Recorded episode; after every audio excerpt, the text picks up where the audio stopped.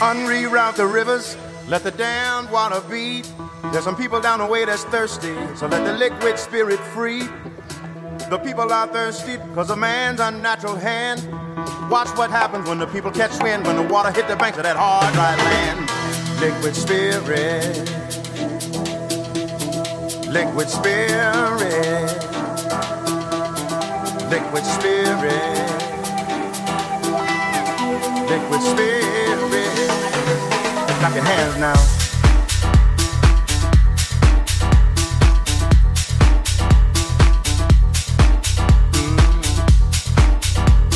Bonjour à tous et bonjour à toutes, ravi de vous retrouver pour un nouveau numéro de Mythe de Boss. Olivier Sokolski en votre compagnie, on est parti pour 55 minutes de bonheur. Hein. Je sais pas, on peut dire comme ça, c'est 55 minutes de bonheur, c'est bien. On peut dire comme ça, 55 minutes de bonheur. Notre, euh, notre nouveau slogan. Vous allez bien? Je vais très bien, tout va, tout va merveilleusement bien, bien mieux que la météo. Et euh, en tout cas, donc euh, très bien. Allez, c'est bien. De toute façon, on approche des beaux jours. Notre invité du jour s'appelle Frédéric Rouvet. Bonjour Frédéric Rouvet. Bonjour Olivier, bonjour Serge. Merci d'avoir accepté l'invitation de Mythe de Boss. Avec plaisir. Alors vous, si on veut deviner, deviner euh, qui vous êtes et ce que vous faites, il y a déjà quand même un, grand indice là à votre, à votre veston, c'est la carotte? La carotte, oui, la carotte, euh, bonne pour la santé. Euh, j'entends ça depuis que je suis tout petit. il faut manger les carottes, c'est bon pour la vue, c'est bon pour la santé. Voilà, moi j'ai adopté ça comme logo et j'en suis vraiment ravi. Et c'est un logo que, que, tous les Belges notamment connaissent, c'est le logo de la, de la société Exki, voilà. dont vous êtes le CEO. Oui, fondateur. Fondateur. Euh, ça fait combien de temps déjà 22 ans, il y a 3 jours.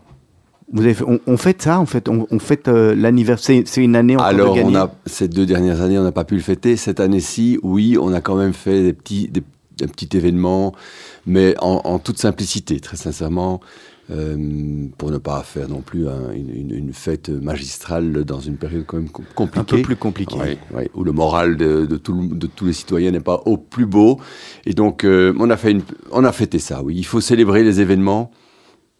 Ça, ça, ça a toute son importance. Et 22 ans, c'est un bel âge. Hein. c'est l'âge qui passe de l'adolescence à la maturité.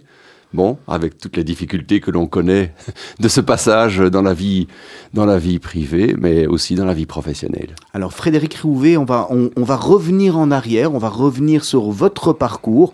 On le dit tout le temps, on ne devient pas CEO euh, d'une belle boîte euh, comme la vôtre par hasard. Vous, vous êtes euh, né en, en Belgique? Oui. En région bruxelloise, enfin en périphérie de Bruxelles, mais je me sens vraiment rattaché à Bruxelles, qui a été toujours mon focus. Votre, siège est d'ailleurs à Bruxelles Oui, notre siège, notre siège social est à Bruxelles. D'accord. Notre premier restaurant, qu'on a ouvert Porte de Namur, est bien au cœur de Bruxelles. Et il y est toujours d'ailleurs. Et il y est toujours. Et il y est toujours. Alors comment, comment ça se passe euh, avant d'arriver chez Exki? Quel est votre, votre, votre, Quelles sont vos études, votre cadre? Qu'est-ce qui vous amène finalement euh, doucement Exki avant d'y songer hein? Oh ben avant, avant de songer à tout ça, on, a, on a la vie que, que beaucoup d'enfants bruxellois ont, c'est-à-dire une vie en fait assez agréable, dans une famille très unie, avec deux frères et, deux parents qui s'aiment, et donc euh, euh une, une, une, jeunesse, euh, une jeunesse agréable. Et, et, pour la petite histoire, quand nous étions jeunes, on se pose toujours la question de savoir qu'est-ce qu'on veut faire comme métier quand on sera grand. Et euh, bah, c'est souvent pompier, parfois policier. Eh bien moi, c'était boulanger.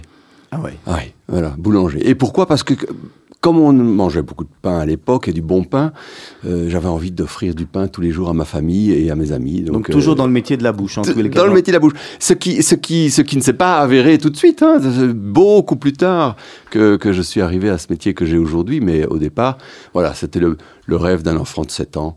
Euh, quand sa maman lui demandait qu'est-ce que tu veux faire comme métier plus tard. Alors il, se passe quoi? Vous faites vos études, vous Frédéric? Je fais mes études à Bruxelles, à Oudergem, dans, dans, un collège qui s'appelle le Collège Saint-Hubert, euh, où j'y passe finalement 12 ans. Donc c'est assez rare aujourd'hui de passer toute sa scolarité. Ça veut dire la primaire, primaire et secondaire. Primaire et secondaire, oui, absolument. Et, euh, et ça, se passe, ça se passe bien. En fait, globalement, très bien. Je suis plutôt, je suis plutôt un élève assidu. Euh, et j'en profite aussi pour m'intégrer dans pas mal de mouvements de jeunesse, enfin dans les mouvements de jeunesse que j'aime beaucoup. C'est formateur les mouvements de jeunesse? Ah, les, les, les, mouvements de jeunesse c'est confrontant et c'est formateur, oui. C'est surtout un exercice de solidarité que l'on que l'on que l'on voit encouragé par le, le, cadre, en fait. Le cadre des mouvements de jeunesse est, est normalement euh, voué à encadrer et donc créer une solidarité entre les jeunes Et je dois dire, c'est vraiment, euh, je- ce sont de très belles années de ma vie. Parce qu'on on est confronté en même temps, euh, quand on devient moniteur de ces mouvements Oui. de jeunesse, euh, on est confronté finam- finalement à la réalité de la vie très vite. Oui, absolument. Et, et à, à ce décalage entre les générations, les attentes, euh, la façon de voir la vie, l'adolescence euh, qui est pas toujours simple à gérer non plus, même quand on est chef euh, d'un mouvement de jeunesse. Donc euh, voilà, c'est très formateur, extraordinairement formateur. C'est aussi un apprentissage petit mais intéressant d'une forme de leadership et de partage de valeurs, ce qui dans l'entreprise est essentiel. Les, les- les valeurs essentielles qu'on retrouve. Quand vous êtes terminé alors euh, terminé l'école, vous Oui. passez sur en, Ah ben, en fait, euh, quand j'ai quand j'ai 17 ans, donc à la fin de mes études, j'avais j'avais déjà l'envie de créer mon entreprise. Et donc, euh, quand je choisis mes études, je choisis les études avec euh, le spectre le plus large possible en disant voilà, qu'est-ce que je peux faire? Et j'ai fait euh, des études de droit et de sciences économiques en même temps. Vous avez, des, vous avez des parents qui sont indépendants aussi déjà? Alors, mon, mon père est indépendant, ma mère est enseignante. Donc, euh, effectivement, oui. euh, Vous on- êtes baigné là-dedans. on est baigné dans la prise en charge de, de, de sa propre personne, en fait. Hein. Créer son job. Euh, Mon père, il a créé son job. euh, voilà. Ma mère, elle apprenait aux, aux jeunes à, à sortir de le meilleur d'eux-mêmes hein, par l'enseignement. Eh bien, donc oui, moi, j'aborde les, les études de droit et, les études de sciences économiques, ce qui laisse peu de vacances, parce qu'on étudie pendant les vacances l'économie qu'on n'a pas étudié pendant l'année. Et là, vous, vous, vous tombez pas amoureux du droit, parce qu'on aurait pu tomber amoureux du droit et partir et embrasser une, une carrière d'avocat ou une carrière de juriste. Oui, alors je ne tombe pas du tout amoureux du droit. Au contraire. Mais euh, pas au contraire, parce que sincèrement, le droit, c'est vrai, c'est le texte, c'est l'écrit, c'est c'est la- l'argumentaire, mais c'est aussi beaucoup la rigueur La précision. Et la précision Et puis- et de puis on chaque dit chose. Le droit mène à tout finalement. Le droit mène à tout, oui, même à des sandwichs. hein. et il m'est arrivé d'ailleurs, euh, après mes études, dans les alumni, on demande euh, aux, aux uns ou aux autres de venir faire un témoignage. Et d'habitude, ce sont, ce sont des notaires, des avocats, des gens qui ont des fonctions juridiques importantes, des conseillers juridiques qui sont amenés à faire des témoignages. Et tout d'un coup, on m'avait demandé de faire un témoignage. Et moi, j'arrivais là avec des salades et des sandwichs. Et, et- et- et c'était un peu. Ça, ça- ça dénotait dans, dans l'environnement, mais ça a donné j'espère, à des jeunes euh, cette, cette impression qu'en fait, euh, oui, le droit mène à tout. Les études, en général, mènent à tout. Moi, je connais des gens qui sont entrepreneurs, qui ont fait la philosophie. Pourquoi? C'est simplement, à un moment donné, la volonté de passer, passer le cap à, à l'entreprise. Et alors, après ces études, vous, vous restez dans cette logique de création d'entreprise ou bien vous passez vers autre chose d'abord? Alors, je remplis ma boîte à outils. Je remplis ma boîte à outils et comme j'avais pas les moyens de me payer un MBA euh, super sophistiqué avec des études de cas aux États-Unis ou en Angleterre, je rentre dans une boîte qui s'app- s'appelait Arthur Andersen à l'époque et qui fait Consulting. le consulting, de l'audit en fait. Même on passe en une année, on passe environ une douzaine de boîtes en revue et donc en fait ce sont tous des cas.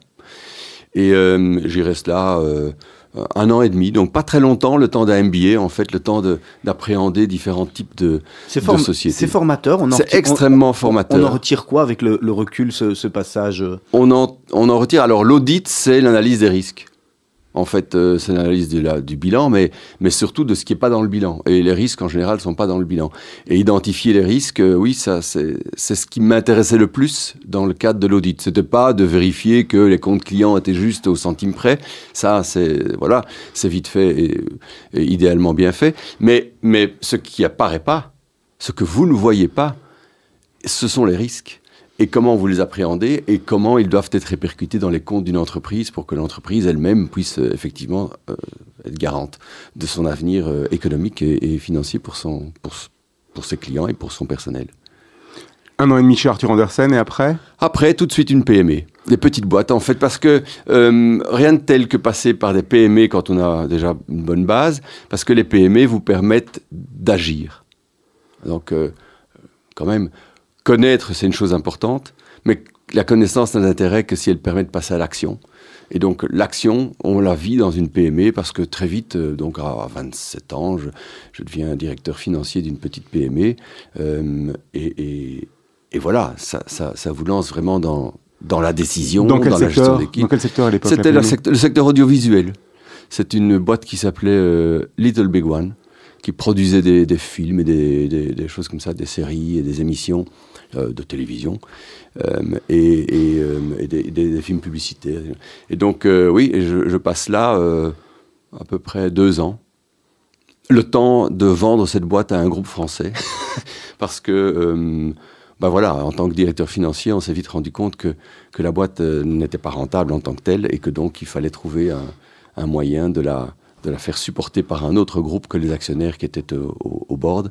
Et, euh, et, donc il me demande, enfin, bref, avec d'autres, on, on, passe, on passe la main à une autre entreprise. Et, et je passe du coup pour les mêmes actionnaires dans une autre boîte de distribution la distribution en produits euh, euh, TV, vidéo, IFI.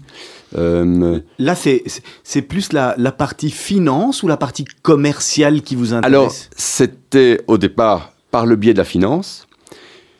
Et c'est là que le virus du commerce apparaît, parce que, eh bien, comme dans beaucoup de sociétés, et c'est bien, bien nécessaire, beaucoup de sociétés de distribution, de retail, on passe quelques jours dans les, dans les magasins.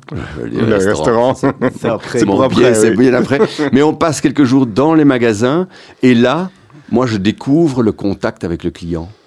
Et euh, cette, euh, cette satisfaction que l'on a de voir dans le regard d'un client qu'il est content de l'achat, qu'il est content du conseil qu'on lui a donné, et, ce retour immédiat que l'on n'a pas dans tous les métiers, mais le métier de commerçant, effectivement, permet d'avoir ce retour immédiat, bon ou mauvais, mais qui permet d'appréhender véritablement les besoins des clients et, de, et le plus souvent de recevoir des, des, sourires en retour de ce qu'on a, de ce qu'on a oui, parce que même, même quand on a un mauvais retour, on peut le transformer en expérience positive. Et, il hein. faut, il faut le transformer en expérience positive le plus vite possible pour ne pas justement laisser le client insatisfait. Donc ça, c'est ce, contact-là qui en fait m'a vraiment beaucoup plu. Et c'est une expérience qui n'a pas été simple parce que la guerre du Golfe est arrivée à ce moment-là. Et évidemment, tous les achats euh, audio, vidéo, qui étaient des gros achats, c'était les débuts des caméscopes, ont été reportés. On venait de racheter une, une chaîne euh, complémentaire qui s'appelait Euroifi à Bruxelles, très très présente à Bruxelles. Et on avait, euh, on, on, avait pris beaucoup de dettes pour ça. avec la guerre du Golfe, évidemment, pas de trésorerie. Donc, difficulté, bilan à déposer. C'est bon, à 30 ans, déposer son premier bilan, c'est pas simple. Euh, trouver un repreneur avec l'aide du curateur, ça se fait, ça se passe bien, tout le monde retrouve un job, super, l'aventure s'est bien passée. Sauf que, voilà, moi j'ai plus de job. Et, euh, et, donc je dois trouver un, trouver un nouveau travail. Et, et, là, je passe alors dans un plus gros groupe euh, qui s'appelle GBI OBM, à l'époque le plus gros employeur de Belgique. Et euh, pour, un, pour un poste idéal, pour moi, qui était un poste où je verrais vraiment une vue à 360 degrés. J'étais l'assistant de l'administrateur délégué. Donc, ah oui. voilà. Donc ça, c'est un poste qui était vraiment intéressant. Et cet administrateur délégué, m'a, j'ai beaucoup de reconnaissance envers lui parce qu'il m'a fait confiance. Il m'a dit, voilà, vous avez vécu une expérience difficile, mais à 30 ans, c'est une expérience qu'on peut surmonter. Et euh, votre regard et votre expérience nous permettra peut-être d'appréhender autrement les choses chez nous en interne, dans notre groupe, où tout roule un peu comme si ça devait toujours rouler. Ça s'est avéré. Et ça s'est avéré très, très utile, oui, parce que. Bon, alors ce groupe a. Bon, c'était un de mes rôles d'ailleurs, euh, un, peu, un peu incidentel, mais on, on a vendu beaucoup d'entreprises et on a coupé beaucoup de choses, euh, restructuré beaucoup, donc euh, vendu Sarma, vendu la Fnac, vendu, vendu Pearl Vision, vendu on a enfin on a vendu énormément d'entreprises jusqu'à ce qu'il reste presque plus rien. Et au moment où il restait presque plus rien, je me tourne vers un de mes collaborateurs. On était à 3, mètres l'un de l'autre. Il était, lui, l'adjoint du secrétaire général, donc plutôt juriste. Et on se dit, mais on va, on va enfin, enfin, moi, je vais, enfin créer mon, mon entreprise. Maintenant, je vais plus dépendre de la décision des autres. Ça y est, j'ai envie de créer ma boîte, j'ai envie de me prendre en main. Et est-ce que toi, tu n'as pas aussi envie de, de m'accompagner? On s'entendait bien. Et, et il dit oui. Et puis finalement, on se dit, OK, alors qu'est-ce qu'on va faire? On passe, on passe à travers toutes sortes de projets, le week-end, le soir. Et on se dit à un moment donné, mais il faut un homme produit. On voulait rester dans le commerce, parce qu'on on avait vraiment ce, plaisir du commerce. Et euh, il faut un homme produit, ben, on va le chercher chez Brico. Il y avait un ami là, un autre ami, euh, qui travaillait chez Brico en, en, marketing, était responsable de tout un rayon. Et on, on, le, on, le, met autour de la table et on se dit, OK, on y va, on y va. Brainstorming Brainstorming long brainstorming, euh, jamais suffisamment long hein, en, sur certaines choses. Hein. Pas tellement sur le métier, mais sur le, le fait d'être à trois. Et d'avoir le même horizon de temps. Il s'est avéré par la suite qu'en fait, on n'avait pas tous le même horizon de temps. Bon, voilà, on aurait peut-être dû aller plus loin dans, dans, dans cette réflexion-là et commencer probablement par ça. Voilà, ça fait partie des, expériences d'association. Vous étiez conscient de la nécessité d'avoir la complémentarité des rôles et des gens dès le début? Donc, oui. c'est-à-dire que vous allez, vous allez consciemment chercher votre voisin de gauche et un, ami. Euh, oui. En fait, je suis, je suis fondamentalement un homme d'équipe. Donc, j'ai besoin d'une équipe autour de moi et je suis conscient de mes limites. Et euh, j'aime m'associer avec la force des autres. Donc, euh, voilà, et en étant complémentaire. Et surtout, il faut être complémentaire. On a toujours tendance à aller chercher des gens qui nous ressemblent. Et, euh, et c'est une erreur. Parce que quand on... Oui, évidemment, parfois un regard suffit pour se, pour se comprendre. C'est plus facile, ça va plus vite, c'est vrai. Mais c'est au contraire les, les complémentarités qui, qui, font la force d'une entreprise. Et Même les conflits, certaines. parfois des conflits. Parfois les, les discussions. Les discussions, voilà. on n'est pas très conflictueux. Mais plutôt, les discussions amènent à, à une meilleure solution que si on l'avait toutes, tous envisagé dans le, avec le même regard. Ça, c'est certain. En tous les cas, ce qui fait la, la force d'un capitaine euh, comme vous l'êtes, c'est ce que vous êtes en train d'expliquer, train Frédéric Rouet. Le, le, le, fait de, de savoir choisir, s'entourer et, et, pour, pour arriver à avoir le, meilleur de. C'est probablement le rôle le plus important du capitaine d'entreprise, c'est effectivement de s'entourer euh, par des personnes qui soient évidemment très bonnes en tant que telles, mais qui soient surtout très complémentaires entre elles. Euh, on peut avoir des gens super, super, super brillants dans leur matière, mais qui ne marchent pas du tout avec d'autres ou avec certains autres, parce que c'est parfois une question de, de personne. Enfin, c'est toujours une question de personnalité. Et alors, ça ne mène à rien. Ça mène à des, à des, et, à des et, et ça, vous le sentez vite? Ah, Il m'est arrivé de faire des erreurs. Oui, bien sûr, on bien des, sûr, erreurs de, des casting. erreurs de casting, euh, on en a tous fait.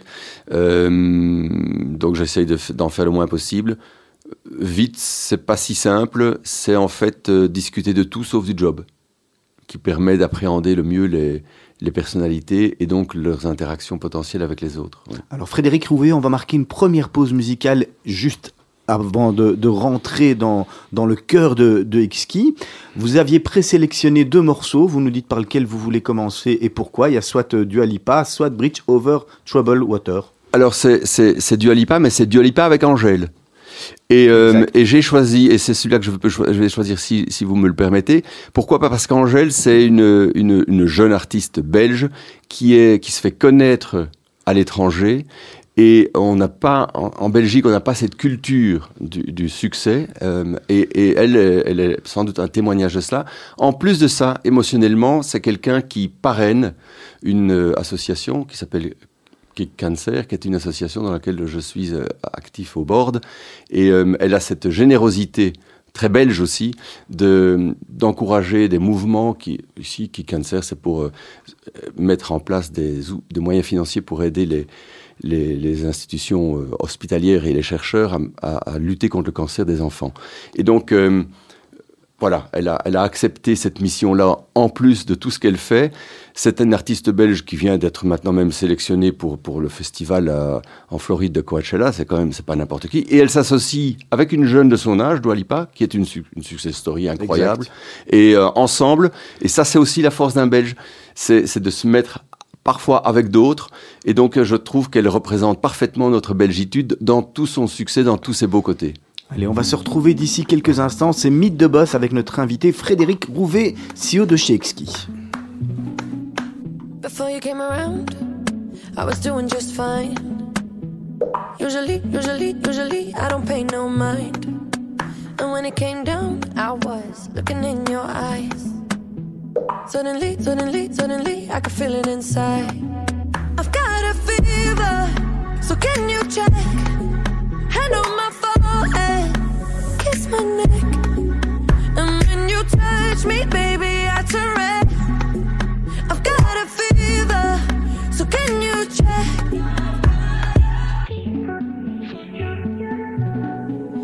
Peut-être qu'avec du temps, ça partira. Et pourtant, et pourtant, et pourtant, je ne m'y vois pas. Comme un médicament,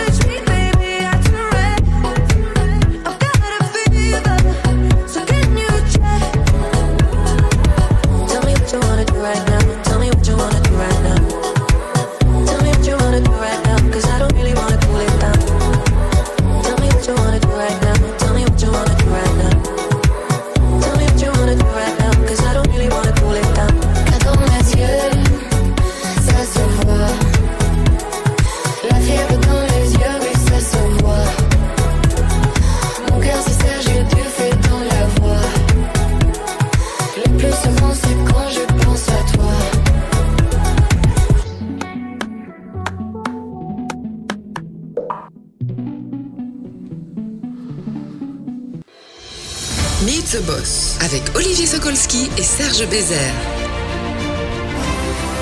Et avec notre invité Frédéric Rouvessio de chez Exki.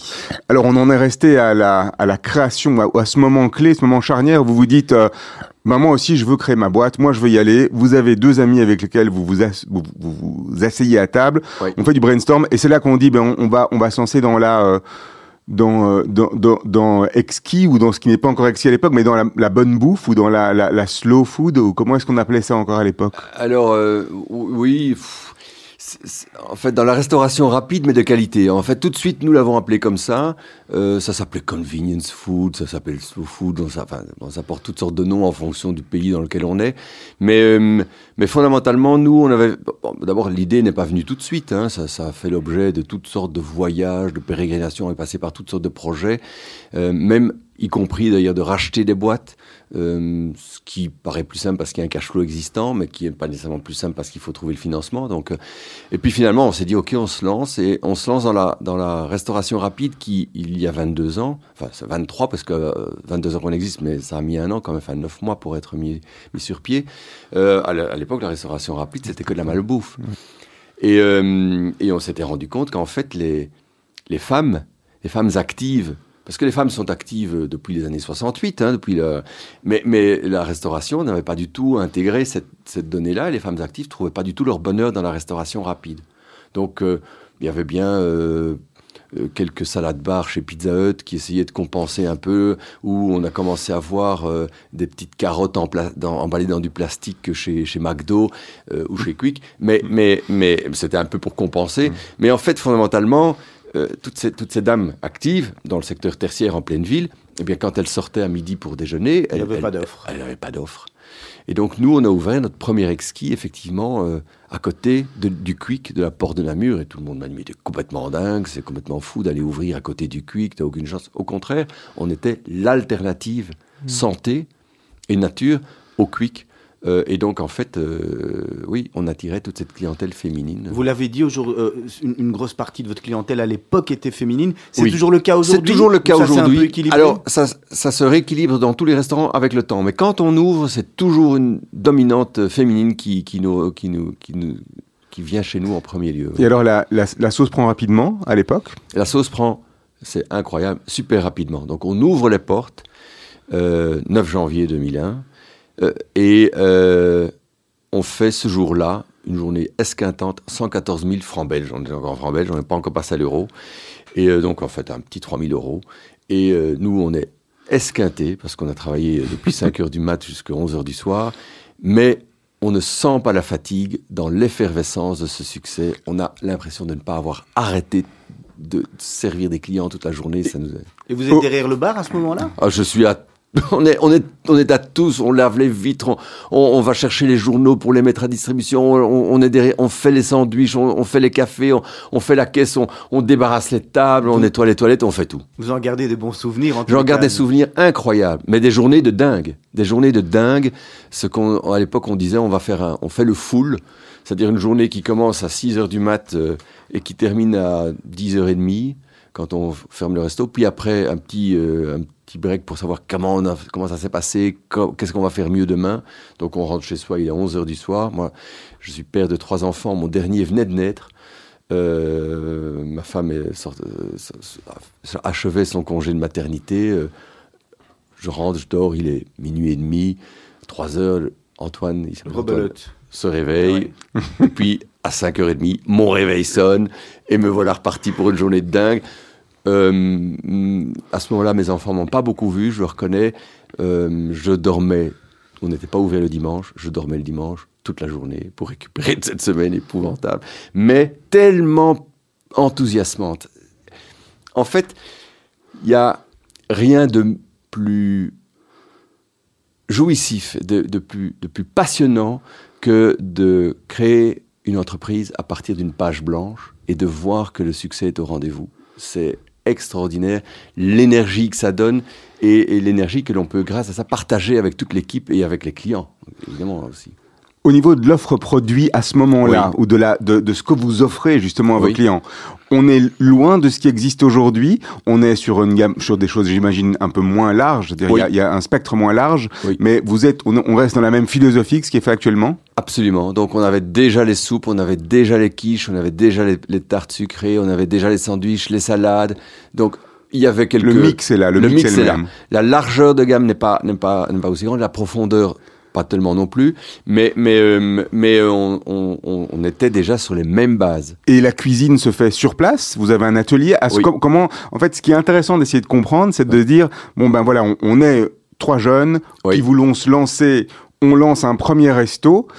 90% des gens qui réfléchissent et qui font ça, et même dans la restauration hein, en, en Belgique, ou peut-être plus que 90% à mon avis, s'arrêtent au premier, ne passent pas au second, ne se Oui. disent pas ah ben tiens maintenant j'ai fait le premier, je passe au deuxième, parce que on marche, euh, ça marche bien avec le premier, ça avance, euh, on vend, euh, eh ben on, on va continuer comme ça. Comment est-ce que vous avez dès le début ou, ou pas en fait anticipé ou préparé les choses de manière à- à pouvoir grandir? Alors c'est une très bonne question. On a dès le début pensé exquis en termes de chaîne. Donc dès le début en termes de plusieurs restaurants et plusieurs restaurants dans plusieurs pays. Pour donner un petit exemple, euh, on n'a jamais, on a toujours fait en sorte qu'on n'ait jamais besoin d'extraction. Parce qu'on savait que si on allait à Paris ou si on allait dans une grande ville internationale comme Londres, New York ou autre, avoir une extraction qui arrive jusqu'au sommet de, l'immeuble avec tous les problèmes de copropriété et autres à- rencontrer, eh bien, on, on- on s'était dit on va se limiter en termes d'expansion. Donc, on ne voulait pas d'extraction. Donc, on a tout fait pour éviter ça. Pour dire que dès le début, alors que là où on était à Port de Namur, on aurait pu en mettre une sans aucun problème, on a voulu que ce ne soit pas le cas. On s'est donné cette contrainte pour, justement pour pouvoir grandir beaucoup plus facilement à l'international et même localement. Mais donc ce premier restaurant, même à ce moment-là, au niveau de la cuisine et du reste, vous êtes prêt à aller plus loin, à Oui. faire plus à ce moment-là? Oui, et on s'appuie sur la, pour ça, pour ce faire-là, on s'appuie sur la force des autres. Donc on s'appuie sur la force de traiteurs. On a commencé avec un traiteur pour nos salades et nos, nos plats à réchauffer. On a commencé par un une, dame qui, était à- qui, qui faisait des soupes et qui les faisait de façon artisanale. On a commencé avec, à l'époque, une toute petite entreprise qui avait un tout petit atelier qui s'appelait Tarte de Françoise. Euh, et, et quand on a rencontré son, son fondateur, euh, qui avait épousé Françoise et qui s'appelle Olivier est venu, il est venu ici. On a reçu Jean, Jean, euh, Jean Bézier. Jean Bézier. qu'on Oui, dit c'est ici. qui était son directeur financier qui a fait un management buyout euh, avec l'aide de, de financiers. Mais donc Jean est arrivé beaucoup plus tard, mais mais euh, Olivier qui a créé, enfin qui était dans la banque et puis quand sa femme a, a voulu faire des tartes, puis a vu que ça marchait, a quitté son job et s'est lancé dans. Mais il avait un tout petit atelier et il fournissait en général des traiteurs. Donc il travaillait même pas avec un, un point de vente à lui. C'est plus tard, quand il a dé- déménagé avenue de l'Hippodrome, qu'il a ouvert son petit point de vente. Mais avant ça, il était encore dans un plus petit, lieu, pas, loin de là. Et, moi, je l'avais rencontré chez mon traiteur. En fait, en promenant mon fils Antoine à 6 heures du mat euh, un matin, euh, je, tombe derrière chez moi, rue Van der Kinderen, dans- chez et je, vois des, belles quiches et des belles tartes arriver. Et je me dis, mais c'est ça qu'on cherche. Je prends la carte de visite du livreur, on téléphone et on commence à travailler ensemble. Donc, on s'est appuyé sur la force d'autres artisans pour nous permettre d'élaborer une gamme, parce que une gamme aussi large, tout seul, on n'y serait pas arrivé. Clairement, non. Et à un moment, vous changez, ou vous avez changé à un moment. C'est-à-dire Alors on a changé quand notre traiteur, euh, qui a grandi, grandi, grandi, à un moment donné, est venu nous voir en disant Moi, ça devient trop grand pour moi. Donc euh, j'ai plus contact avec le client dans mon point de vente. Donc, et alors on l'a racheté et on l'a intégré, on a encore agrandi et on a un atelier de cuisine aujourd'hui. Frédéric Rouvet, le, le, le CEO d'Exki, vous l'avez dit, ça, ça fait 22 ans aujourd'hui. Euh, je propose, si, si vous êtes d'accord, de, de, que vous nous, vous marquiez, vous nous, vous nous racontiez les, les étapes euh, peut-être fondamentales de, de. Euh, Qu'est-ce qui s'est passé en 22 ans pour qu'on puisse un petit peu Oui. comprendre On ne sera pas s'y attarder trop longtemps parce qu'on a déjà, on a déjà un petit, euh, on a déjà grillé un petit peu de notre, euh, de notre temps, mais, mais ça nous permettra après de, de, de Oui. bien comprendre peut-être la, la structure d'Exki. Oui. Euh, voilà, en fait, les, les étapes importantes, c'est passer de 1 à 2, parce qu'on doit se diviser. Ça se gère quand on est organisé pour le faire. Après, euh, l'étape suivante, la plus importante, c'est l'étranger. Euh, et on l'a fait de deux façons. Un, en franchise en Italie, et deux, en propre en, en- en France, à Paris. Et là, effectivement, ça, ça nécessite une équipe, ça nécessite. euh, Mais avant la, voyager. avant la franchise, entre deux et la franchise, j'imagine, il, faut- Oui. il faut pouvoir. euh, il faut Oui, mais là, une fois qu'on est passé à deux, passé 3, 4, 5, 6, ça, ça va. La va structure assez était vite. déjà- La structure est en place, on est entouré par les bonnes équipes et les équipes sont dans cette dynamique et ça, ça va assez bien. C'est le, le, le 1 à 2 qui est le plus dur, vraiment. Après, ça se déroule, pour le dire comme ça. Évidemment, il y a des, il y a des couacs. Bien entendu, dans toute entreprise, il y a des couacs et on les surmonte. Mais passer dans un autre pays, ça, c'est autre chose. C'est une autre culture, c'est une autre gamme de produits, c'est un autre positionnement prix. C'est donc, de façon globale, une approche complète à refaire. Comme si on repart de zéro, avec une base, bien sûr, mais, mais on doit quand même tout remettre en question. Et cette remise en question systématique quand on approche un nouveau marché, elle reste nécessaire. Sinon, en fait, on risque de se tromper et de s'aveugler en se disant c'est ici comme là-bas. Et non. Là-bas et ici, ce sont deux, deux clients, deux clientèles différentes, ce sont deux marchés différents, c'est une façon de gérer le personnel de façon différente, tout est différent. Et donc, il faut, il faut que chaque fois, on se dise, OK, si je devais démarrer aujourd'hui, ici, de rien, comment je le ferais et en quoi ce que j'ai déjà chez moi, je peux l'intégrer dedans? La, France en cela est fort différente de la Belgique? Alors la France paraît, paraît très semblable, mais en fait les habitudes de consommation ne sont pas tout à fait les mêmes. Pour donner un exemple, le Français est habitué à ce qu'il appelle une formule, c'est-à-dire une entrée, un plat, un dessert, alors qu'en Belgique, quelqu'un vient prendre un sandwich et une boisson et ça fait son, ça fait son repas. Le Donc, Français, il lui faut le fromage. Le français, il lui faut, il faut la, la petite formule. salade, le fromage, il faut la formule. Il faut, il faut quelque chose qui lui Ou donne alors le jambon de- beurre. mais, Ou alors euh, un jambon beurre, mais le jambon beurre en lui-même va s'accompagner de quelque chose euh, qui va effectivement faire le repas complet. Sinon, il a l'impression de ne pas avoir un repas complet, il a l'impression d'avoir un repas sur le pouce. Et c'est pas la même chose. Donc effectivement, chez nous, un repas sur le pouce constitue un repas complet, en France pas. Donc du coup, les proportions sont parfois un peu plus petites pour permettre d'avoir d'autres ingrédients, enfin d'autres d'autres éléments dans, dans le menu. Et donc euh, effectivement, oui, euh, on doit s'habituer à ça. Le positionnement prix aussi euh, peut avoir des, des répercussions. Pourquoi Les loyers sont beaucoup plus chers à Paris qu'ils ne sont en Belgique. Et donc, le personnel euh, fait des déplacements plus importants. Enfin, tout ça, il faut le compenser et on doit augmenter les prix. On augmente un peu les prix, mais le Parisien est prêt à payer un peu plus cher que ne l'est le Belge. On- on- reprenons peut-être euh, Oui. nos, nos- nos étapes importantes Oui. euh, d'Exki des, des 22 ans. Vous avez dit on passe de 1 à 2, puis Oui. de, de 2 à la franchise. Oui. Et puis, et puis le développement en franchise, ça c'est, ça c'est une belle expérience parce que ce sont des rencontres. Enfin, le métier de la restauration, le métier du commerce, c'est un métier de rencontre. Mais fondamentalement, les franchisés, ce sont des rencontres avec des gens qui ont envie de faire la même chose que vous et comme vous. Et ça, c'est évidemment extrêmement valorisant pour, euh, pour, pour un entrepreneur qu'on est. Et, et on partage du coup énormément. Il faut mettre tout ça bien, bien cadré, bien sûr, parce qu'il y a toujours des, des travers à éviter. Mais, mais euh, ce sont des très belles. En, en général, les partenariats en franchise, ce sont des très belles rencontres avec des Toujours. entrepreneurs eux-mêmes. Donc on est sur la même longueur d'onde, on est sur la même façon de se C'est toujours un, un mode de développement en Belgique pour vous? En Belgique et à l'étranger. Oui, oui, absolument. C'est c'est quelque chose euh, sur quoi on met, on met vraiment l'accent. On a, ah, sur les 85 points euh, restaurants qu'on a, on a la moitié en franchise, la moitié en propre à peu près. Donc, et c'est important aussi d'avoir un modèle que l'on peut nous-mêmes gérer parce que du coup, on est beaucoup plus pertinent dans ce que l'on a comme discu- discussion avec nos franchisés. Sinon, on perd cette pertinence si on devient tout à fait euh, hors du coup, pour le dire comme ça.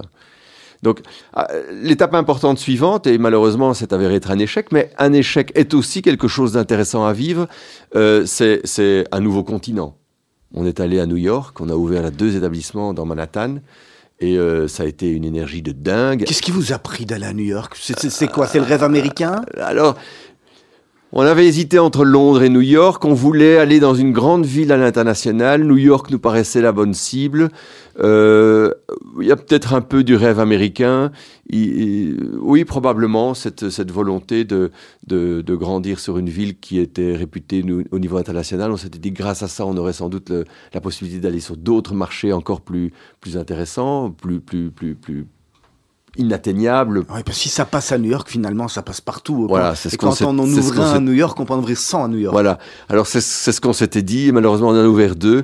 On y a perdu beaucoup d'argent. On y a débonné. On y a donné énormément d'énergie. Donc c'est pas c'est pas un échec faute d'avoir tout essayé pour le pour le réussir.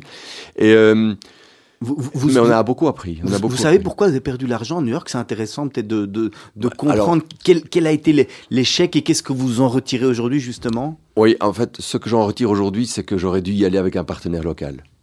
Ça, c'est sûr, parce que c'est un marché tellement différent du nôtre, avec des acteurs qui ont une mentalité tellement différente de la nôtre, que si on n'est pas baigné dans, dans, dans ce monde-là, eh bien, finalement, on se fait éjecter. D'abord, on était petits Belges, on ne représentait rien. hein. donc, euh, pour vous donner un exemple, premier établissement, on doit mettre un chèque de 1 million de dollars sur, une banque, sur le compte d'une banque américaine, pas d'une banque belge ou française. Ça les, ils connaissent pas, ça les intéresse pas. Une banque.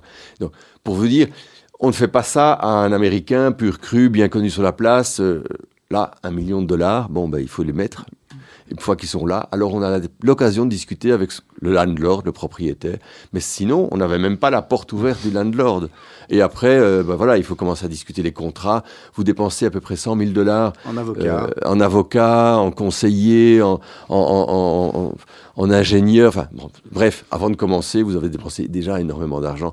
Et peut-être que pour ça, New York n'était pas la bonne ville non plus. On aurait peut-être dû commencer par une ville plus petite comme Philadelphie, qui nous aurait permis, comme quand on s'est lancé en Belgique, de faire nos planches dans une ville plus petite avant de passer à la grosse ville. Et peut-être qu'on aurait dû faire nos planches à Philadelphie avant de passer à la grosse pomme. Ou bien, ou bien en mode de, de franchise, là aussi. Oui, en mode partenariat franchise, c'est ce qu'on aurait dû. C'est ce que, si je dois le refaire, je le refais en partenariat franchise parce que rien n'est jamais fermé. Hein. Euh, dans le monde de l'entreprise, tout est toujours ouvert. Donc, j'espère bien qu'un jour, euh, Exki reprendra euh, sa place à, New York où véritablement on a une place. Hein. Mais, mais euh, voilà, il faudra le faire avec un partenaire qui sait gérer ça localement. Aujourd'hui, le marché, c'est euh, dans, dans- dans- euh, avant celle-là, dans, dans les grandes étapes, il y a aussi, j'imagine, un jour ou l'autre, une première fermeture. Euh, ça, c'est- ça fait mal? Ça fait mal.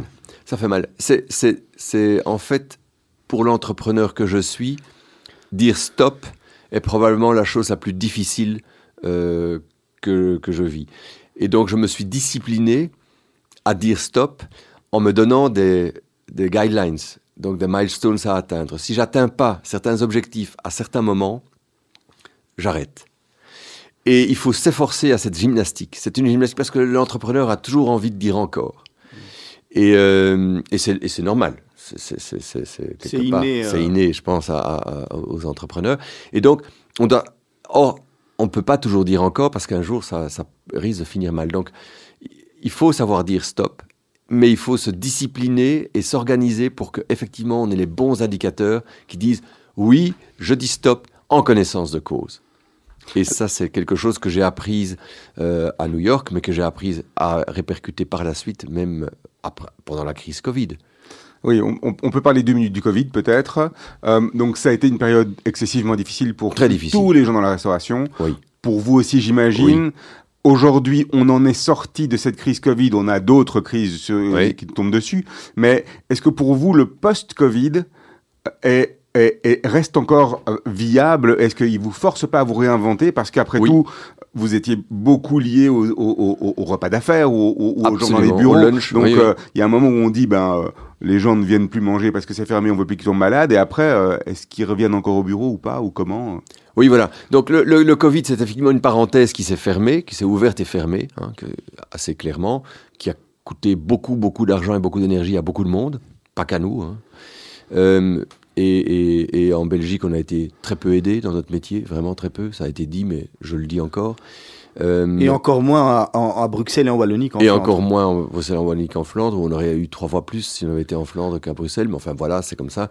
Euh, mais effectivement, ça a repositionné euh, un certain comportement du consommateur qui nous oblige effectivement à, re- à revoir non pas notre métier, mais la façon de le faire. Donc l'objectif reste le même. C'est une alimentation saine, durable, respectueuse de l'homme et de l'environnement pour le plus grand nombre. Mais comment toucher le plus grand nombre à partir du moment où le plus grand nombre n'est plus nécessairement à côté de notre restaurant pendant le lunch? Donc on doit aller vers lui, là où il est. Et c'est toute la stratégie que nous mettons en œuvre aujourd'hui pour effectivement continuer à exercer notre mission, cette mission qu'on s'est donnée d'effectivement offrir au plus grand nombre une alimentation saine, durable, respectueuse. Ça, c'est pour nous le plus important. Et le restaurant est évidemment un des moyens de distribuer. Alors, si vous pensez que Exquis c'est une chaîne de restaurants, vous pensez développement de nombre de restaurants. Si vous pensez, pensez que Exquis, c'est cette mission, alors vous pensez comment l'accomplir par d'autres biais que le restaurant. Le restaurant est c'est un que- outil. Et c'est ce qu'on fait. Le restaurant n'est qu'un des moyens pour effectivement accomplir cette mission qu'on s'est donnée. Et là, vous parlez notamment de, de frigo connecté. C'est Par toujours d'actualité. absolument. Cette semaine, on en installe quatre de plus euh, avec l'aide du, du groupe Sodexo. Peut-être expliquer pour les auditeurs qui nous écoutent. Oui, alors qu'est-ce que c'est qu'un frigo connecté? Ça donne l'impression de, de, de- de quelque chose d'un peu extraterrestre. En fait, c'est un simple frigo qu'on l'on ouvre grâce, à une carte de membre du personnel, grâce à un, un QR code euh, auquel on a branché un, un- un- des tickets restaurant ou, ou- ou un mode de paiement euh, similaire ou une banque contact. Et ce frigo s'ouvre. Ensuite, vous prenez les produits qui s'y trouvent et puis vous le refermez et automatiquement le décompte se fait. Un peu Et- comme il y a dans les, dans les chambres d'hôtel, les, les mini-bars. Sauf que le minibar, le décompte est fait manuellement. Hein, vous devez le déclarer. Tandis que là, c'est automatique. Vous n'avez vous préoccuper de rien et, et, euh, automatiquement tout est décompté et vous, avez- vous recevez un justificatif euh, par mail automatiquement de ce que vous avez consommé. Et donc voilà, pas de souci. Donc je, consacre tout mon temps à simplement choisir le produit qu'il y a dans le frigo. C'est un axe. Le frigo est là. Euh, il est réassor- réassorti tous les jours. C'est ça. On reste dans l'ultra frais, c'est notre cœur de métier. On, donc on veut satisfaire le client dans, dans cet objectif-là. Mais notre logistique est prête. Pourquoi? Parce que déjà tous les jours, on livre en centre-ville tous nos restaurants. Donc il n'y a plus que le dernier kilomètre. Et là, on s'entend avec des gens qui ont des cargos vélos et des choses comme ça, qui nous permettent de le faire de façon assez facile. Mais quand vous venez charger un frigo de 120 produits, c'est plus facile que d'aller porter trois produits chez un client à gauche ou à droite. Donc c'est quelque chose dans lequel je crois beaucoup, euh, qui met un peu plus longtemps que je ne pensais à, à se répandre, et, mais qui a un vrai, un vrai potentiel d'avenir parce que ça répond à une demande. Aujourd'hui, les gens vont au bureau, mais ne vont plus tous les jours au bureau. Et même la cantine, et c'est pour ça qu'on s'associe entre autres avec Sodexo, même la cantine doit se réinventer. Et la cantine de, de- de- d'entreprise de, Sodexo, ben, oh, oui, ils sont à la recherche de solutions alternatives de ce genre. Et donc nous, on, on- on vient parfaitement répondre à, à ce besoin-là. Quels sont les autres axes justement de développement euh C'est tout. Alors, quand on va au bureau, les gens qui vont au bureau, ils veulent se voir. Ils n'ont pas envie de quitter leur bureau pendant trois quarts d'heure pour aller déjeuner. Donc, qu'est-ce qu'on développe à fond pour le moment C'est le catering. Le catering, c'est effectivement euh, le plateau repas que l'on fournit et toute l'équipe. Parce que quand on va au bureau, on va pas se, va pas pour se retrouver derrière un ordinateur. Ça, on peut le faire depuis la maison. Donc, on va pour échanger avec d'autres, avec des clients, avec des collègues, et donc exercer cette créativité. Plus longtemps je peux passer à le faire, et même autour d'un bon repas, mieux c'est. Et donc, euh, oui, le catering a tout, a tout son potentiel. La livraison, la livraison à la maison du soir, c'est un peu compliqué pour nos produits parce que le soir, on se fait plutôt livrer des produits chauds. Mais on va développer quand même dans le futur une gamme qui répondra à ce besoin pour pouvoir effectivement satisfaire les gens qui veulent le soir euh, rester chez eux. Et alors, on, on développe aussi euh, des, des- des recettes que l'on peut, un peu comme HelloFresh, Faire soi-même. faire soi-même, parce que les gens ont repris le goût de la cuisine pendant la période Covid aussi, mais ils n'ont pas nécessairement envie de passer trop de temps à faire la file au supermarché ou, ou- ou- ou à, à tout, tout acheter les ingrédients nécessaires pour un bon repas. Dans tout ce que vous décrivez là, il y a- il n'y a, pas que un go-to-market, il n'y a pas qu'une logique de go-to-market. C'est-à-dire qu'il y a, il y a aussi une réinvention au niveau du produit, Oui. du mix, de Oui. type de produit, de la manière de le faire, de Oui. l'expérience autour du produit. Pourquoi? Parce que il faut se réinventer en permanence. Oui. Parce que il y a 22 ans, vous étiez les premiers, les seuls, et aujourd'hui, la place de leader, il faut la, il faut, il faut se battre pour la garder. Oui, absolument. D'abord, un leader doit toujours se battre pour garder sa place, que ce soit dans un sport ou que ce soit dans, dans un métier. Euh, sinon, s'il s'endort sur ses lauriers, ben, il est plus leader euh, du jour au lendemain très facilement. Enfin, tous les champions de tennis et autres le savent bien. Euh, donc oui, il faut sans arrêt s'entraîner, se, se- réinventer. Chez nous, l'entraînement, c'est de la réinvention. C'est aussi de la meilleure gestion. Donc tout ça, on le fait au quotidien, c'est notre objectif. Et ça, c'est le Covid qui vous a forcé à le faire. Peut-être. Alors qu'on le a- Covid nous a forcé à le faire. On a un peu l'impression qu'avant le Covid, beaucoup d'entreprises étaient en mode vrai. running. Voilà, on, on, on se pose pas trop de questions, ça avance, bon an, mal an, les choses sont bien. C'est-à-dire qu'on n'allait pas aussi vite. Parce que le frigo connecté, c'était, on l'avait déjà installé, le premier en pilote, on l'avait déjà installé dans notre bureau à nous, avant le Covid. Sauf que on s'était dit, on a le temps, on va un regarder un, peu. Voilà. C'était quelque chose qu'on pouvait développer en plus, on verra bien comment ça se passe. Mais là, tout d'un coup, on a accéléré. Et on a accéléré beaucoup de choses comme ça, oui. Ça, c'est ça la réinvention. C'est pas seulement penser à comment on peut appréhender le, marché, mais c'est aussi à quelle vitesse faut-il le faire. Et le Covid, en fait, a été un... Alors que c'était une parenthèse quasi silencieuse, où, rien ne bougeait, eh bien, c'était en fait, quand elle s'est refermée, cette parenthèse, on a dû aller beaucoup plus vite. Un mot, Frédéric Rouvet, euh, euh, ce qui fait votre particularité chez Exki, vous l'avez dit, c'est la fraîcheur. Oui. Bah, qui dit fraîcheur dit forcément, euh, il en reste, j'imagine, le soir, euh, des Oui. invendus. Qu'est-ce Oui. qu'une société comme une, une- une société comme la vôtre en, en fait? Alors, nous d'ailleurs, premièrement, on essaye avec Too Good To Go de limiter les invendus du soir, et quand on les a vendus le soir, ils sont donnés à des œuvres caritatives. Euh, c'est pas toujours facile d'ailleurs de, de les mobiliser. Euh, à Paris, pour prendre un exemple, à Bruxelles, c'est très simple parce que les circuits sont, bien organisés et, ça fonctionne vraiment bien, et tant mieux. Il y a beaucoup de gens qui en ont besoin. Mais, à Paris, c'est moins simple parce que les embouteillages font que les instituts, n'ont pas tellement envie de tourner pendant des heures pour aller chercher des produits. Donc, on doit trouver des, en- des endroits de ralliement. Où les, et ça, c'est très local. Et, et donc, ça se discute presque euh, lieu par lieu euh, pour avoir ce- ce- cette possibilité d'écouler la marchandise. Alors, c'est aussi compliqué parce que les normes euh, HACCP veulent que un produit qui est à échéance le jour même, eh bien, euh, il ne peut pas être donné à une œuvre caritative, sachant que l'œuvre caritative va peut-être le consommer le lendemain. Et donc ça, ça c'est un problème.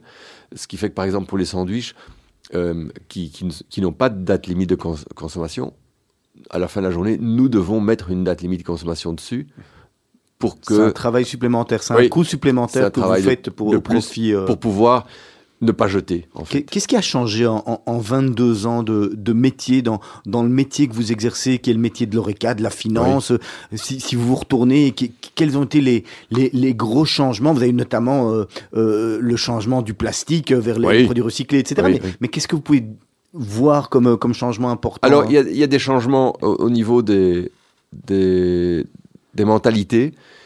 On est passé dans un, heureusement, chez nous, enfin, dans un, une mentalité d'entrepreneurship. Donc, je me souviens, j'avais été invité plusieurs fois par des universités pour donner des petites, euh, des, des- comme ça, des, des, masterclass. Et euh, l'entrepreneurship, c'est que, enfin, l'entra- l'entra- l'entrepreneurship, c'était quelque chose qui n'était pas du tout à l'ordre du jour. Et aujourd'hui, il faut plus apprendre aux jeunes ce que c'est que l'entrepreneurship. Ils ont tous envie de se créer leur boîte.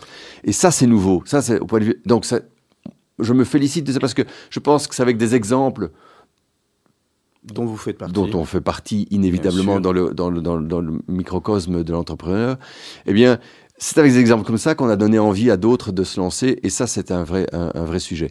Par contre, ça, là où on est content, c'est que cette prise de conscience environnementale que nous avons depuis le début chez Exki, eh bien, elle, elle a grandi et elle s'est matérialisée, et ça nous a obligés aussi à, à faire des, des, des modifications dans notre façon de présenter les produits. Et, euh, et, et par- et parfois aussi de faire face à des, à des faux semblants, parce qu'il y a beaucoup de greenwashing. Et donc, euh, nous, on ne veut pas du tout verser là-dedans, et, et- et parfois, ça, ça engendre des discussions un peu compliquées avec certains de nos fournisseurs. La, la relation avec le client, elle a aussi changé au fur et à mesure du temps. Vous avez vu, euh, j'imagine qu'il y a 22 ans, la fidélité et la fidélisation Oui. du client, elle était, elle était simplement euh, li- liée au fait que vous étiez les seuls sur le marché. Oui. Euh, Aujourd'hui, on voit qu'il y a une offre quand même pléthorique, il y a Oui. beaucoup de choses qui se passent. Rien d'équivalent, mais beaucoup de prétendants. Oui, oui. Euh, euh, comment est-ce qu'on arrive à encore se continuer à se différencier et à faire venir les gens euh, Oui. encore chez vous, encore et tout Alors, on a effectivement des clients qui sont là depuis la première heure, hein, dans chacun des établissements qu'on a, et on les connaît par leur prénom quasiment. On sait, on sait même avant qu'ils n'arrivent ce qu'ils vont prendre, donc on le lance, on lance les deux cafés s'ils veulent deux cafés. Enfin bref, tout ça on le, on le connaît. Mais effectivement, la clientèle en général, elle a, elle a, elle a évolué dans le sens qu'effectivement, euh, l'offre s'est multipliée et le client euh, choisit davantage ce qu'il a envie au moment où il a envie en fonction de son régime ou de, son exercice physique et des choses comme ça. Donc oui, de façon globale, euh, le client change beaucoup plus d'endroits, de lieux, mais malgré tout, il reste fidèle. Un mot sur euh, euh, la croissance d'Exki. Vous l'avez dit, aujourd'hui c'est 85 restaurants. Pour, Oui. pour évoluer en Belgique, ça va être compliqué parce que vous êtes partout euh, où vous devez être. Le- la croissance va passer par le, le rachat d'autres sociétés, d'autres envies, de, de faire d'autres chaînes que Exki. C'est c'est par là qu'on va grandir? On ne l'exclut pas, donc euh, on ne l'exclut pas du tout de, de, de, de faire ce genre de partenariat. Euh, c'est pas la volonté première, donc on, on, on a encore de la place en Belgique, notamment en Flandre. hein. Il faut bien, on est bien présent en Wallonie, bien présent sur Bruxelles, mais la Flandre est encore un peu lacunaire. Mais euh, c'est vrai que sur, sur la France, par exemple, qui est notre deuxième marché, euh, premier en chiffre d'affaires, mais deuxième marché en nombre de restaurants, euh, on a encore beaucoup de travail à faire. Donc La France est grande. Oui, la France est très grande. Et d'autres pays? Alors euh, oui, on va, on, on- on est déjà au Luxembourg, aux Pays-Bas, en Espagne. On va euh, ouvrir euh, cette année en Italie, réouvrir en Italie parce que le Covid a malheureusement eu raison de notre franchisé localement. Mais on rouvre Avec de la Mais- pizza? Avec non pas, pas avec la pizza, avec un, avec nos produits tels qu'on les connaît parce que c'est pour ça que c'est un partenaire franchisé qui nous a demandé de, de venir avec lui sur Rome. Et donc on va se retrouver à Termini, qui est une gare importante là à Rome, et euh, on, on va ouvrir notre premier point de vente là-bas. Un, un- un- un pays que je regarde vraiment de- très attentivement, c'est la Suisse, qui est quand même un, un très très bon pays pour nos genres de produits. Et euh, plus difficile parce que importer de la nourriture c'est compliqué, donc, mais localement nous ça nous convient bien. Il y a, il y a certainement moyen de faire quelque chose de très intéressant là. Frédéric Rouvet, on va, on va commencer les, les questions de la fin. Oui. Petite question rapide, réponse rapide. Vous vous voyez où dans 10 ans? Toujours à la tête d'Exki ou est-ce que vous aurez fait un, j'allais dire une, un Exki, une Exit? Ah, ah non, alors moi j'aime tellement ce que je fais que c'est vrai que quel que soit l'horizon que je vois, j'ai encore envie d'y être. Alors peut-être pas au même rôle, parce que dans 10 ans, euh, bah, j'aurai l'âge que j'aurai, donc c'est pas toujours évident de, se dire il faut savoir passer la main aux plus jeunes. Mais euh, oui, euh, j'ai envie, envie de rester à bord d'une façon ou d'une autre et de continuer à porter ce projet. Parce que c'est un projet qui m'anime, c'est un projet qui en fait me, régénère tous les jours, donc oui. Qu'est-ce qui vous inspire en ce moment? Ce qui m'inspire le plus en ce moment, c'est le sourire de nos clients quand ils viennent chez nous. C'est ce qui vraiment me donne la joie de, de faire mon métier. vous, vous avez le temps d'aller encore, euh, vous, Oui. vous allez régulièrement dans, dans vos boutiques? Oui. Alors j'essaye le plus souvent possible. Hier matin, j'étais dans un restaurant pas loin d'ici, euh, rue Les Broussards, et, euh, et, et- et le plaisir de, de voir ces, voilà, des clients qu'on connaît parfois, et des- le personnel qu'on, que, que- que- que je trouve super chez Exki. euh, voilà, ça me fait vraiment plaisir de, de les retrouver à ces occasions-là. Donc oui, j'essaye de passer. La chanson que vous, que vous écoutez en boucle Alors la chanson que j'écoute en boucle, ben, je, vais, je vais dire c'est, Harten Garfunkel, euh, Like a Bridge Over Troubled Water, parce que c'est, c'est une très belle histoire d'amour en fait entre euh, Simon qui l'écrit pour sa femme et, euh, et, et sa femme, et, et en disant qu'il va être de soutien en permanence de sa femme comme un pont sur une rivière agitée. Et moi, c'est ma famille, c'est ma femme qui sont ce pont en permanence sur ma rivière agitée. Le moment le plus heureux de votre vie, j'allais dire à l'exception de la naissance de vos enfants et de votre mariage. Parce que sinon ça va être trop, fa- trop facile trop comme facile, réponse. trop hein. facile. Ce premier jour, le 9 janvier 2001, euh, les 114 000 francs belges de recettes, euh, c'était vraiment exceptionnel. Un autre très bon moment, c'est quand on avait ouvert à la rue Neuve. À rue Neuve, on n'avait pas le droit d'avoir une terrasse parce que tout le monde, à la police, nous expliquait que c'était pas possible. Les gens vont jeter les tables et les chaises à la tête. Puis on a pu ouvrir la terrasse au mois d'avril 2002. Et euh, du jour au lendemain, grâce au fait qu'on avait ouvert cette terrasse, notre chiffre d'affaires a doublé. Et je me suis dit, yes, j'ai convaincu les gens de l'urbanisme de mettre une terrasse, de faire une pause café dans cette artère euh, intense. Et, euh, et le pari est réussi. Et il n'y a jamais eu aucune chaise et aucune table qui a volé à la tête de Et personne. vous avez même repris votre voisin. Et on a même repris notre voisin euh, dans la foulée, alors qu'au début, effectivement, on avait, on s'est associé avec notre ami Franck de chez, de chez Deli France. euh, ouais. Qu'est-ce que vous valorisez le plus chez vos collaborateurs? Leur envie de grandir. Donc euh, c'est pas toujours facile d'ailleurs parce qu'il y en a qui ont envie de grandir et qui n'ont pas tous les outils pour le faire, donc il faut leur donner les outils. Mais c'est ce que je- j'essaye d'encourager le plus possible dans, les équipes. C'est d'ailleurs pour ça qu'on a créé une académie interne pour pouvoir former les équipes et se donner les, les moyens d'évoluer quand ils en ont l'envie. Est-ce que vous avez un, un- un modèle, quelqu'un euh, euh, que vous avez toujours suivi un peu dans, dans, dans l'esprit en vous disant c'est vraiment une personne que, que, je trouve, euh, que je trouve top, tout simplement? Yvon Chouillard, le patron de Patagonia, hein, qui est un modèle d'entrepreneur euh, self- self-starter, self-made man, avec des valeurs exceptionnelles et qui est parvenu à faire de son entreprise une entreprise mondiale. En regardant votre passé, vous vous dites finalement, je suis content d'en être arrivé là où j'en suis arrivé, euh, 22 ans, belle réussite professionnelle? Alors c'est souvent ce que les autres me disent, ça, mais moi-même euh, j'ai toujours cette insatisfaction de, de- du moment présent ou de la difficulté à, à traverser et, et l'envie d'aller plus loin. Donc, euh, oui, je suis je suis pas trop euh, à m'auto m'auto satisfaire de ce genre de voilà de, de ce parcours. Alors Frédéric Rouvet, quel est le, le conseil que vous auriez aimé que l'on vous donne à 18 ans ou à 20 ans et qu'on ne vous a pas donné? Alors, je, n'ai pas de, de conseil que j'ai pas reçu, mais j'ai un conseil à donner par contre aux gens de 20 ans, qui est de dire remplissez votre boîte à outils avant de vous lancer. Donc lancez-vous, mais connaissez avant d'agir, parce que pour agir bien, il faut connaître. Et connaître sans agir, ça c'est comme si on ne connaissait rien. Donc il faut vraiment connaître pour agir, et pour agir le mieux possible, euh, il, faut, il faut remplir sa boîte à outils, oui. Merci beaucoup d'avoir accepté l'invitation de Mythe de Boss. Vous nous avez appris plein de choses. Je crois que j'ai encore 200 questions à vous poser, mais le, le temps imparti est, est terminé. On était ravis de vous recevoir. On vous souhaite bonne, bonne continuation dans, dans vos nouveaux projets et puis euh, et, et on viendra manger les carottes. Hein, Ah en- voilà, en- très bien. Impeccable. le Merci beaucoup de m'avoir accueilli. Merci beaucoup aux auditeurs d'avoir pris le temps d'écouter cette émission. Et on se quitte avec votre deuxième chanson, vous l'aviez dit. Like a bridge over troubled water. Merci.